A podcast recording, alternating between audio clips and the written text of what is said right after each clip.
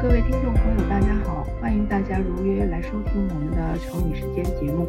那这个节目我们创办的初衷就是想要就一些社会现象、社会热点的问题，从基督信仰的角度跟大家来进行讨论。欢迎大家在收听我们节目的同时，给我们的节目留言，告诉我们您对这些问题的看法和观点。那今天这一期节目呢，我们再次请来了成语节目时间的主讲嘉宾程世光程牧师。跟大家就智能手机、数码时代这样一个普遍性的问题进行相关的讨论，让我们一起来欢迎陈牧师。陈牧师平安，欢迎您再次来到我们的节目。啊，三妹姊妹平安啊，各位听众朋友大家好。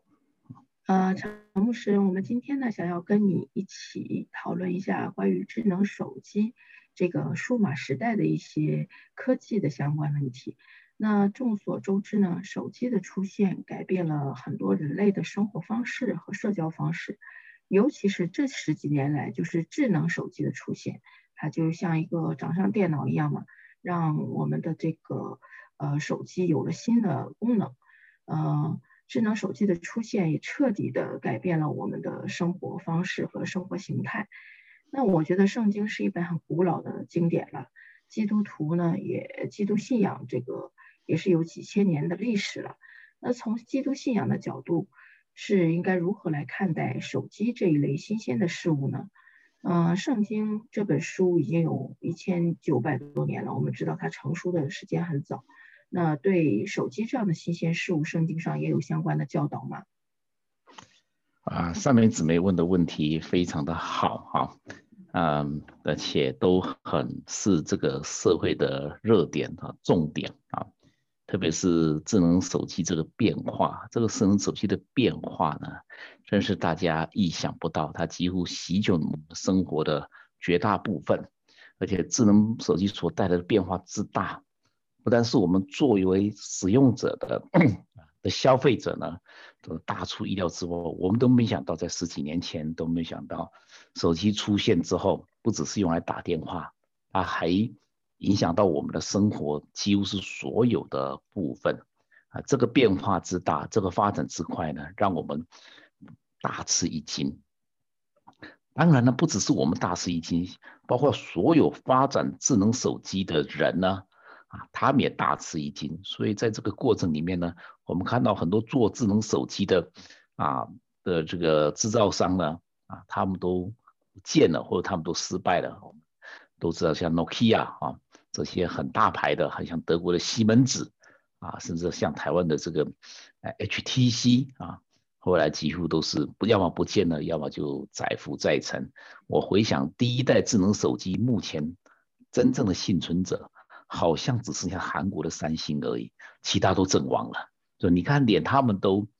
啊计算不到这个智能手机的发展，何况是我们消费者，更能是。啊，真是称呼其后啊，所以这个是一个很有趣的话题。每次三妹姊妹提出来的话题呢，都非常有趣。那提的问题呢，也很犀利。这次呢，又把这个新兴的科技产品呢，跟这个古老的圣经串联在一起。这个问题呢，既及时又集中要害，所以碰到一个这么会问问题的这个主持人呢，啊，我真的是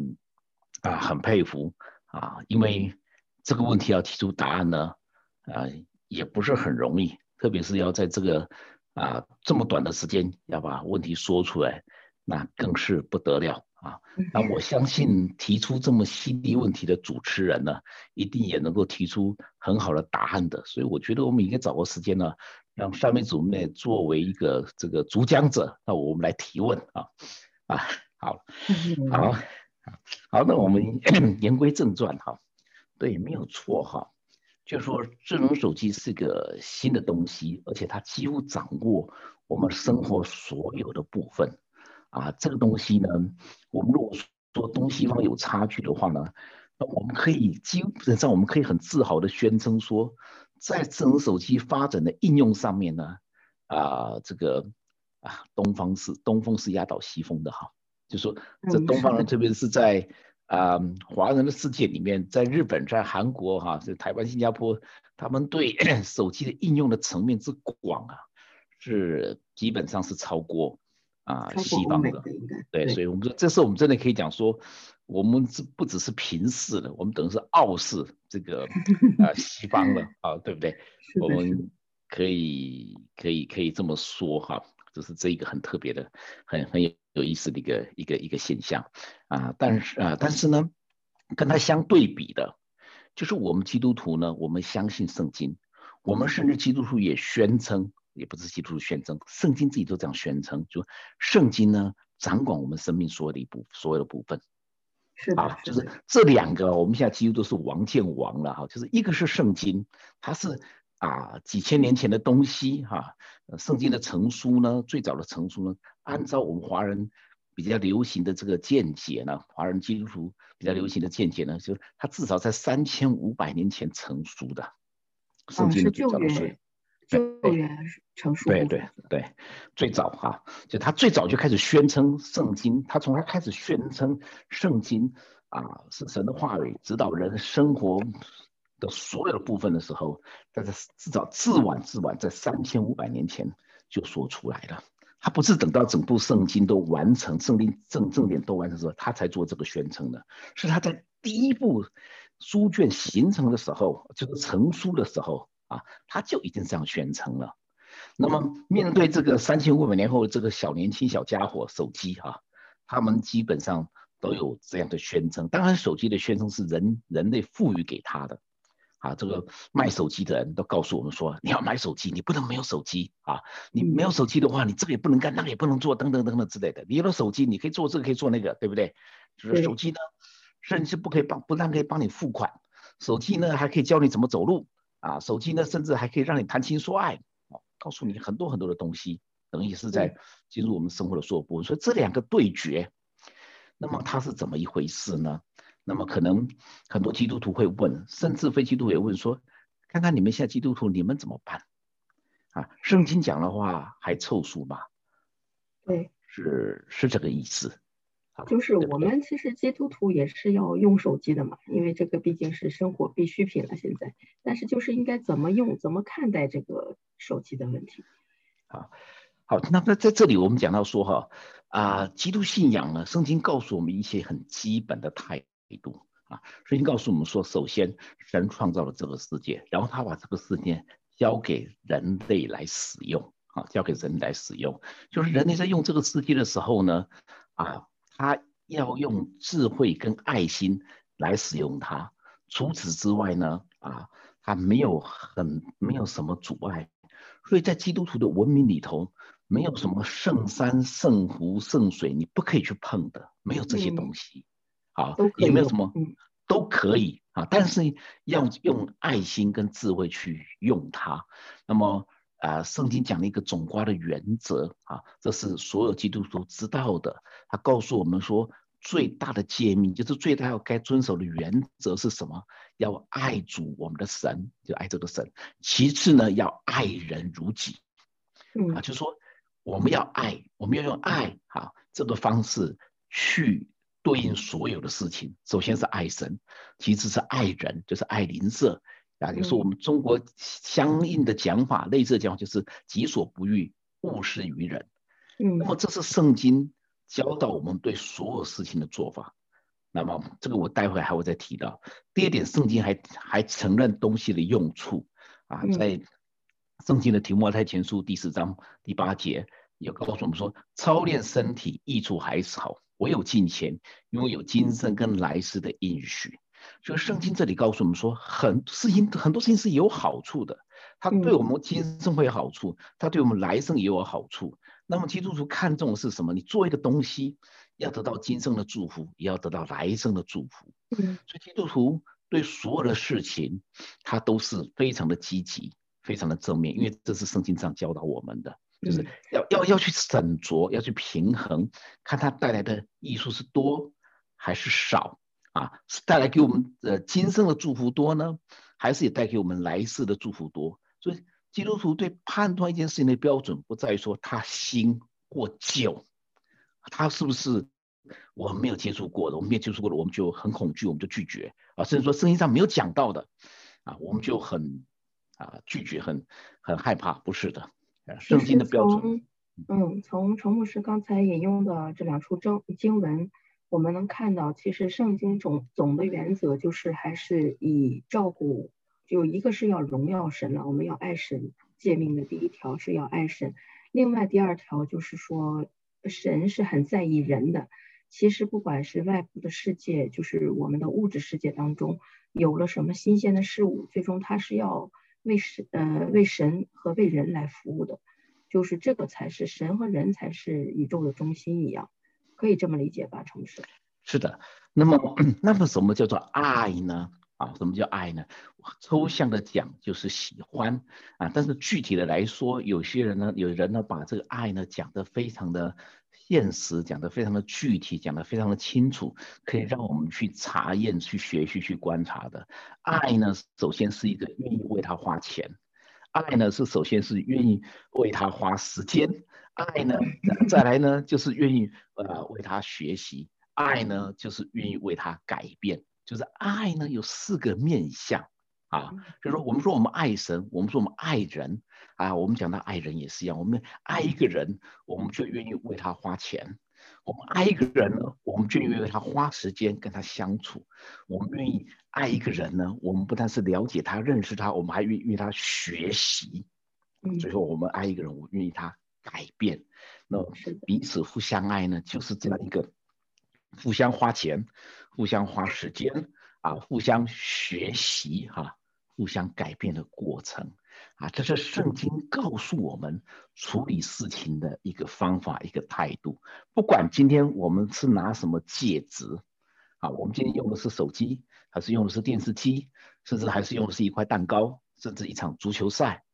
啊，都是用这个原则来做的。所以圣经告诉我们呢，是这些的原则，因为圣经啊，主要讲是人跟神的关系。那么圣经呢，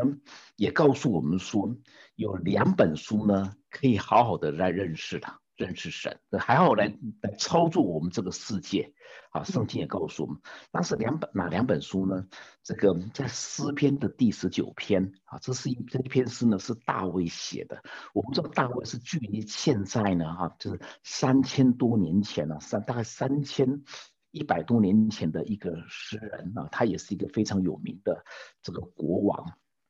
他在诗篇的第十九篇，他讲到说啊，有两本书可以来啊，让我们来认识，让我们来学习的。第一本书是指这个自然界，所以第一节到第六节，他讲到说，这个自然界可以让我们来认识神，也可以来让我们来来来学习，这是第一本书。第二本书呢？第七节到第十一节，他讲的就是律法书哈，律法就是神给我们的这本圣经，我们也可以来认识神。那么可以说，我们基督徒呢，我们我们把握的第一本书，就是自然这个自然界，神创造给我们这个东西，它到底是什么？它的自然规律是什么？然后它所带出来的道德伦理规律到底是什么？那么这个东西，特别是道德伦理规律。啊，人和人的关系，人与人的关系，人和这个世界的关系，表现在圣经上讲的律法书啊，就是圣经讲的神的规则啊。就说大卫告诉我们这个诗人，他说有这两本书可以来让我们来认识神、认识世界、认识我们自己、认识彼此之间的关系。所以一个基督徒呢，按照圣经的教导，对这些事情，特别是对自然界。啊，对人与人的关系呢，是一个非常进取啊，非常积极的这个态度。然后呢，大卫呢，在诗篇的十九篇，在第十二节开始讲到他自己。我在读这两本书的时候，我要注意什么？我要有一个谦卑的态度，因为人呐，常常不知道他在做什么。我们人呐，啊，所以他说啊，啊，他就说，谁能够知道自己的措施呢？特别他是个国王，对不对？国王怎么能够知道自己的措施？因为旁边都说他好话嘛，而且那么当了国王，工业标炳也应该了不起了。加上旁边人都说他好话，所以他会很谦卑的问说：谁能知道自己的错事呢？他没有办法知道，他也不知道该怎么知道，所以他只有求神说：愿你赦免我隐而未现的过错。他知道他还是有隐而未现过错的。对，他是有一个反省、自我反省的这样的一个心态。对，啊，他说：“求你拦阻仆人不犯任意妄为的罪，不容这罪辖制我。”就说他知道他当了国王了，位极人臣了，啊，这不不是不止位极人，他超过人臣了啊，没有人能够阻挡他，没有人敢阻挡他。说神啊，至少求求你阻挡我，让我不要犯这些呃过犯。今天我们人也是一样，我们人是万物之灵，我们站在万物之上啊，甚至我们说这个发明手机做手机的人呢，都很厉害啊，那就用手机的人更是厉害，就他的他可以把他的这个用处把那东西。发挥到一个相当的极点，那这时候呢，我们需要圣经告诉我们说，我们需要像大卫这样的心态，啊，求神来显明我这个隐而未现的罪，拦住我不要做恣意妄为的罪，至少先做到这一点。那么这是圣经教导我们对新的事物，特别是这种排山倒海而来，影响我们生命所有范围的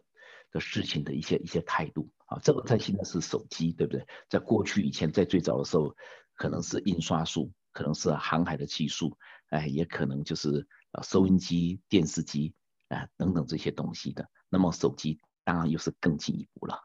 对，所以说就是我们在去拥抱这些新事物的时候，也要有一个醒察自身的这样的一个态度，也有这样一个警醒的这样的一个心吧，就是说不要让这些事物。把我们自己陷到罪里面，我觉得大卫主要是因为他很在意自己是不是有犯罪。啊，对的，就说神很支持，很愿意我们去开拓、去开发，因为这个世界都他所造的，包括这些自然的规律啊，都是他所造的。他愿意我们去使用它，愿意我们去。啊，了解它，因为我们去使用它，去了解它，我们更容易了解这个创造者。我们知道，了解、认识，就是我们刚刚讲的爱的一个做法，爱的一个做法。所以神神愿意，但是刚刚也提到说大卫的警醒。那么大卫为什么会警醒呢？因为人呐都有他的盲点，人都有一个暗黑世界。啊，一个人都有个暗黑世界的，更何是我们一群人组合在一起的，是容易会有盲点，会有。暗黑世界，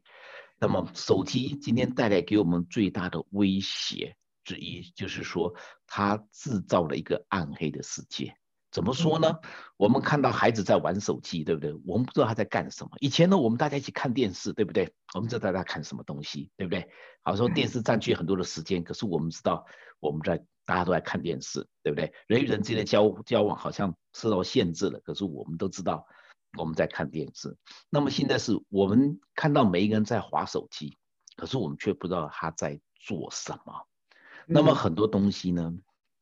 很不幸的是，在时在这时候就出现了啊，因为在这个这个手机这个方寸之间呢，它隐藏了很多，它带出很多好的东西，给我们开拓一个很大的世界。但是很不幸呢，这个世界呢，不全都是正面的。很多都是是暗黑的，就是我们不知道对方在做什么，两个人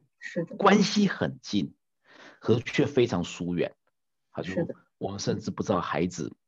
他看的是什么东西。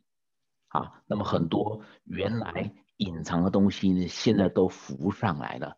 啊，我们最明白了解了，以前很多一些灰灰色负面的思想，比如说教人怎么自杀啊等等啊，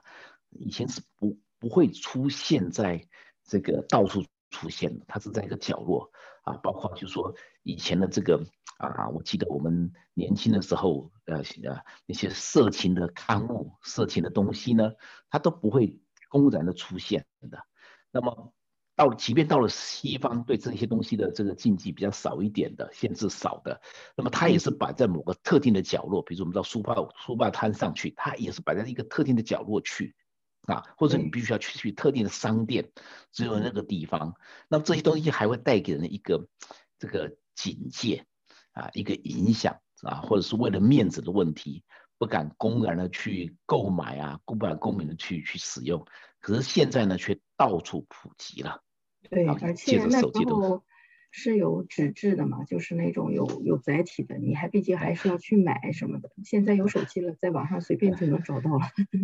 而且它不只是纸质，它摆在特定的地方啊。这我们男生可能就比那女你们就知道，所以它摆在特定的地方，它是在特定的角落或者特定的方式。哎，我记得我读初中的时候，有时候我们男生嘛，有些同学会跟我们炫耀一些这个啊色情的刊物啊或者图片，对不对？啊，有我们那时候也好奇，说，哎，你这些东西去哪里来的？还会很得意的告诉说，我们去哪里哪里能买到的？哎，我说那些书店我也去啊，为什么全都没看到？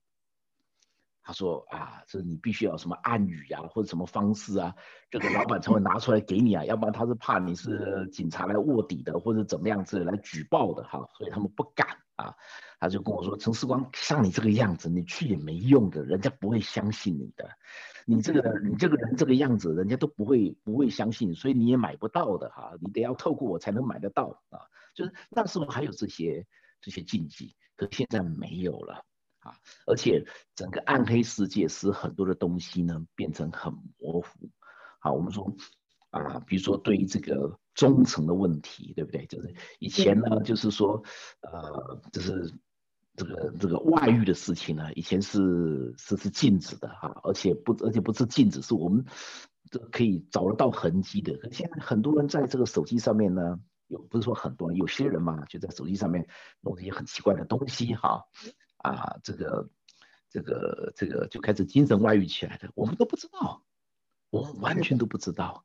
好，所以它带来的这个暗黑世界是很可怕的，而且偏而偏偏圣经又非常主张，我无论做什么，我们要把把根本的东西掌握好。啊，圣经非常强调家庭，非常强调工作，非常强调这些东西。我们之前在我们做的节目都有提到，说这一本古老的书，它所提倡的是一个永恒的价值。这个永恒的价值啊，包括我们对神的敬爱啊，对婚姻的神圣啊，对男女关系的这个看重啊，对家庭之间的和睦，还有人与人之间的诚信啊，这里呢啊。这是圣经的，要我们一直守住这些东西。可是暗黑世界，手机所带出来这个暗黑世界呢，却一直在侵蚀我们。所以基督徒碰到这些事情呢，当然就特别的谨慎，要特别的谨慎啊啊！所以这是有时候基督徒对这些事情有一点的负面的评价的原因，也不是没有道理的。对，因为有一些基督徒可能稍微极端一点的，就会觉得是手机改变我们的生活嘛，也真的是影响很多的时候占用我们太多的时间了，包括在不管是家里的时间，还是与神之间的这种关系的，呃，建立关系的时间，都是有很多的，呃，我们也自己有感觉，就是拿起手机好像就很难放下，因为上面的信息很多嘛，也很吸引人，而且又可以满足你的胃口。你想找什么，它就有什么，所以这个时候就对我们其实真的是很大的一个诱惑啊。是的，那么手机所带来的诱惑哈，是使个人的，我们这么说啊，个人的满足感啊，一直无限的扩张。那么，那么也使人呢啊，要不然容易串联，各方面也容易使人个人化啊，非常的破碎化、破片化。啊，它一方面它所带来的讯息，它所提供的讯息是这样的全面，这样的排山倒海；另一方面呢，我们个人呢又是那么的孤单啊，那么的隐姓埋名，那么的不知道。我们之前在手机上面跟其他的社群有联合，很多时候它是隐姓埋名的，很多时候我们是不知道的。啊，所以这样的一个一个集结，在那个集会呢，其实它相当程度来讲，它也是很苍白的啊，它还是没办法跟这个排山倒海所对立出来的东西呢，能够相提啊并论。那么这里就出现一个很大很大的危机，就是我们的生命、我们的思想、我们的意念，甚至包括我们的灵魂，都会被宰制啊，这是网络世界。特别是透过手机这样一个方便的媒介所出现的一个新的挑战，甚至是一个新的危机。我们知道，人类最大的麻烦啊，就是人类最高的组织呢，就是国家，就是政权啊。拿到国家，拿到政权呢，那么它可以掌控很多很多的东西。那么，人类一直，人类最敌人最大，人类的敌人呢，最大的敌人呢，就是。这些体制上的东西，那么过去的这个我们讲说说独裁统治哈，它可以透过经济资源的掠取或军事手段的这个镇压，来使人啊屈服。可是现在呢，这个这样的啊全面的这个清洗，全面的清晰答复呢，它用另外一个方式来出现，就是用讯息上面的。那么就是我们常讲说的这个这个讯息集权主义、数位化的集权主义 （digital totalitarian） 啊，就讲到说它是一个中央集权式的。它是一个独裁的，就是单方向的攻击的，它是个要求全面的这个顺服、全面的臣服的一个体制，而且它是不公开的啊，它不像圣经，圣经是公开的，圣经的信仰它是公开的，圣经怎么写它是公开的，圣经的组织啊，教会的组织是公开的，人与人之间的关系也是公开的，甚至我们叫做在在教会的账目也都是公开的，所以它没有这个问题。啊，那么可是这个网络世界所带来这个暗黑世界呢，它很多东西是隐藏的，我们看不到的。那么它会造成啊讯息来源的垄断，之后呢，他会带出这个舆论方向的导引啊。那么最后呢，他要求我们做，也来影响，也是甚至在独断我们对一定事情的评价啊，这样的一个信息的独裁。这样的一个信，加上这些高科技哈，我们知道像人脸辨识啊等等这些东西，使人无所遁形。那么这个暗黑世界的力量就非常大啊。圣经在这方面呢也有一些提醒，不不是有些提示，很严肃的提醒啊。在马太福音二十四章二十四节啊，圣经耶稣讲到说有一个末世。这个末世呢，是有人号称一啊假基督、假先知，来告诉我们我们要归向他。这个在圣经讲里面，这个假基督的意思，还是假的受膏者，他是说他是救世主的啊，他不一定用圣经的姿态出现，他不一定用耶稣的姿态出现，他就可以用任何的形态的出现，这姿态出现。总之，他告诉你，你跟着我走，你跟着我做，我是全知全能、无所不在的。这样的一个一个一个一号人物，你跟着我走就没有错了啊！那个诱惑力是很大的，那个力量是很大的，因为我说的他全知全能啊，无所不在，就像我们现在网络一样啊，几乎是无所不在的啊，几乎是无所不知的，而且几乎是无所不能的。那么我们跟随他，然后甚至很多选民都会迷惑了，就是我们。真的大致上可以看到这样一个一个倾向，就这个东西出现的话，它真的是对人类的这个主宰，对个人的主宰啊，真的是让人无所遁形。我们现在就看到现在一些网络讯息的操控，网络讯息的干涉啊，有组织、有计划的在做一些这个啊这个影响，在做一些判断，很影响。人的意识很影响人的东西，所以变成人与人之间无可对话啊。比如说，我们要跟我们的先生、跟我们的太太、跟我们的儿女说话的时候，我们才知道，原来不知不觉中，他们的心中心都已经跑掉了，已经到一个我们完全都不知道的的世界去了。啊，这样的一个这样的一个匣子呢，是是相当可怕的。那么，圣经呢，在这里呢。对我们提出很严肃的警告，告诉我们说人是会受迷惑的。哎，嗯，其实我是觉得，嗯，我可能没有陈牧师想的那么深，但是我也是觉得，就是手机这个东西，把人里面的罪呢，就是更更直观的呈现在这个世人的面前。如果我们自己对罪没有一个很明确的认识，很抵挡的态度的话，就很容易就是陷在这个手机。这个创造的这个虚拟世界当中嘛，网络创造的这个虚拟世界当中的，呃，这样的黑暗的这种嗯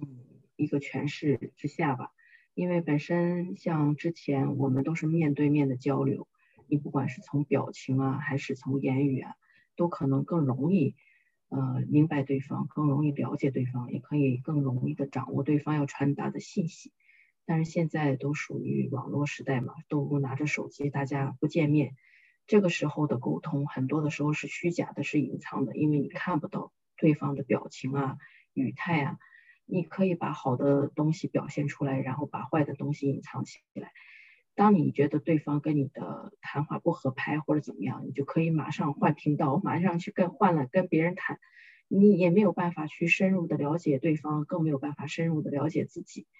所以我就觉得，真的像陈牧师说的，网络一方面是把我们连接在一起，手机让我们扩大了这个交友的范围啊，扩大了，就包括像我们在西班牙，在欧洲，然后可以跟国内的家人见面，呃，见面就是视频对话什么的，这个是方便了我们的生活沟通。但另一方面，好像又把一个人一个人的变成一个一座一座的孤岛，让每个人其实之间的连接。又是那么的，呃，怎么说这个这个话真的是虚拟吧？人和人之间的这个关系变得很虚。哦，我不知道陈牧师在这方面有没有感受？嗯，是的，三枚姊妹提的这个现象，我们都经历过哈，所以讲出来大家都有同感。而且不只是说啊，呃，这个这个关系变成虚拟，变成比较破碎。更严重的是，这个关系随时可以被切断，这是第一个。第二个，这个关系是受到监控的，就是透过网络呢，可以很容易的，因为它是一个大家常常习惯使用的沟通手段，但是它却它的。它的这个来源呐，它这一条路啊，却是在操纵在别人手上的。以前我们面对面，我要见谁就见谁，我有一定的选择权，呃，就是我可以把它关掉，对不对？现在不只是你可以关掉，他甚至也可以把你把你关掉啊。最极端的做法就是我就把你的账户封锁掉，我就不让你用，对不对？啊，你就进不来。那么我不容许一定的信息来做沟通、做交通，我就不让你进来。啊，所以他的掌控能力是比我们更强，而且甚至监控啊。当然要做到这一点是要监控。那么我们知道网络世界呢，在很地很多地方是受到监控的。那他也明白告诉你我监控你，啊，那么可是为什么大家愿意受到监控？一方面是大家对这个危机意识的欠缺啊，对人性的这个邪恶的了解的这种忽视啊，不汲取历史的教训。这方面也是因为大家无可奈何，因为我没有第二的选项，我非用它不可。你不用它，就根本没办法，没办法进行啊。那么，那这些必须大家有很强烈的意识，很强烈的警觉啊，才知道。呃，像我们基督徒，因为有圣经的教导，告诉我们有这个末世的现象，说如果他们能够能行的话。这个假基督呢，把所有人都迷惑了，包括神的选民。所以圣经一直提醒我们要警醒啊，要明白。那么当然碰到这么大的一个状况，我们除了警醒，跟们明明白该怎么办呢？圣经有给我们一个出路，这个记载在彼得前书的第一章第五节，他告诉我们说。